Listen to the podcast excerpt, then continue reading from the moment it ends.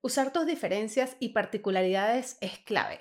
Eso que amas hacer, aunque fue incomprendido o criticado en su momento, es lo que te define como persona. Y gracias a Internet hoy puedes sacarle provecho y dinero también.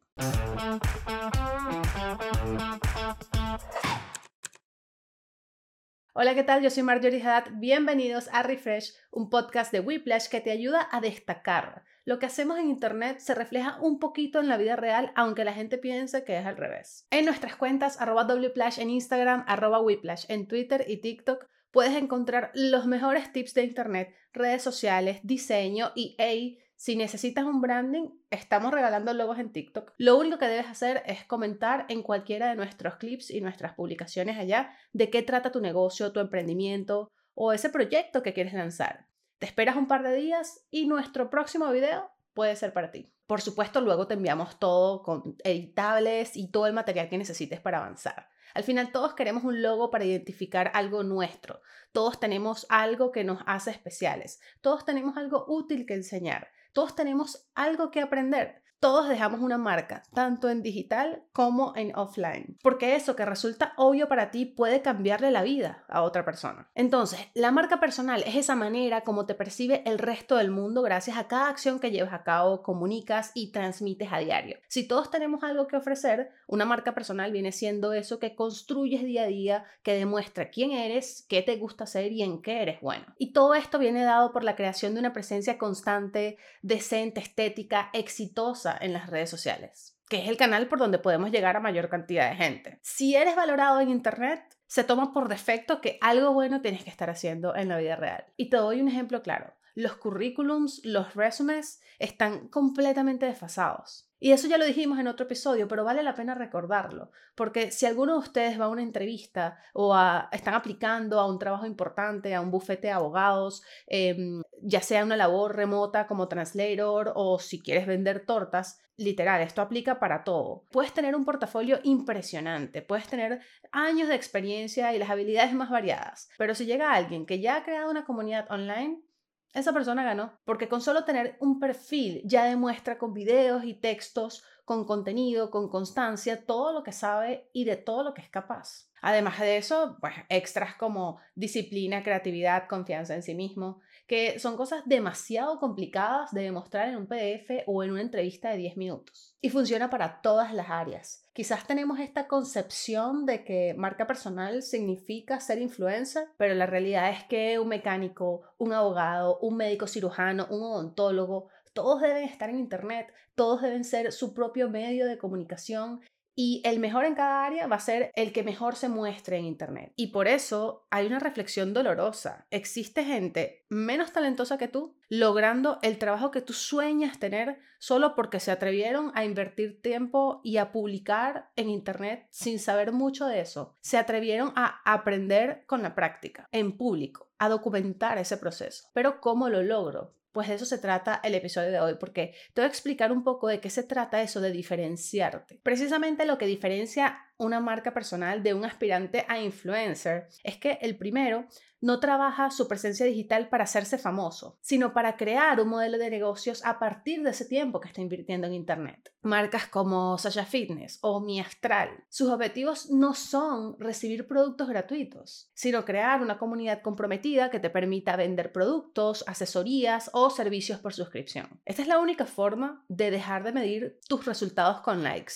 porque cuando trazas este camino empiezas a plantearte objetivos concretos. Si quieres vender más, si quieres generar nuevas oportunidades o contactos, eh, dónde quieres estar en X cantidad de años. Y es un trabajo que te permite fomentar relaciones y conexiones, ese bien llamado networking, no solo a través de una red de contactos que te ayude a conocer y a crear oportunidades, también te permite conectar con puentes que te llevan a alcanzar nuevas audiencias, esos que logras con ads, con alianzas estratégicas, con otros en Internet, con otras personas de tu área con la que puedes crear una colaboración interesante. Y yo sé que es difícil porque en Internet la gente tiene mucho ego, pero esta precisamente no es la época de la competencia y si se juntan ambos, pues van a llegar a más gente y van a vender más. Hay infinita cantidad de ejemplos online con las que podemos demostrar esto. Una vez que logras establecer tu perfil digital, las posibilidades son infinitas. Es la audiencia la que te va a guiar a qué es lo que necesita y es eso precisamente lo que va a dirigir la evolución de tu negocio. Entonces, tu principal objetivo no es el número de seguidores, sino lograr una cantidad de personas que confían en tu trabajo. Y por eso necesitas diferenciarte.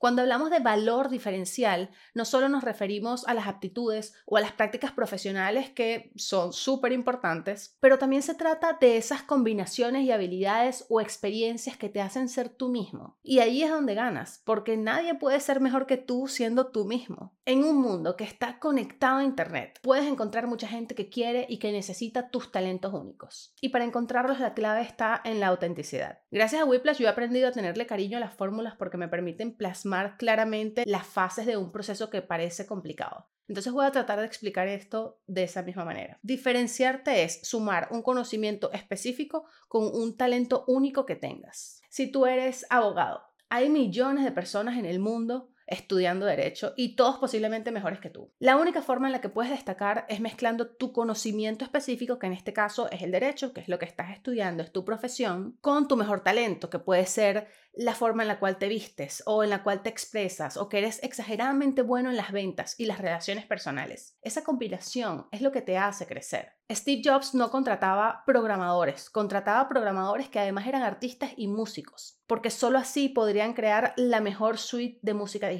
Kylie Jenner no vende millones de dólares en pinturas haciendo ella misma los lipsticks con sus manos. Lo hace porque en medio de las cosas que muestra, también comparte un estilo de vida que millones de niñas en todo el mundo desean tener. Entonces el producto no es el maquillaje, el producto es ella. Y la gente compra sus productos porque quieren ser como ella. Busca tu talento único y aplícalo a un conocimiento específico que tengas. ¿Cómo encontrarlo? El talento único es intuitivo. A veces basta con preguntarle a tu mamá en qué eres bueno.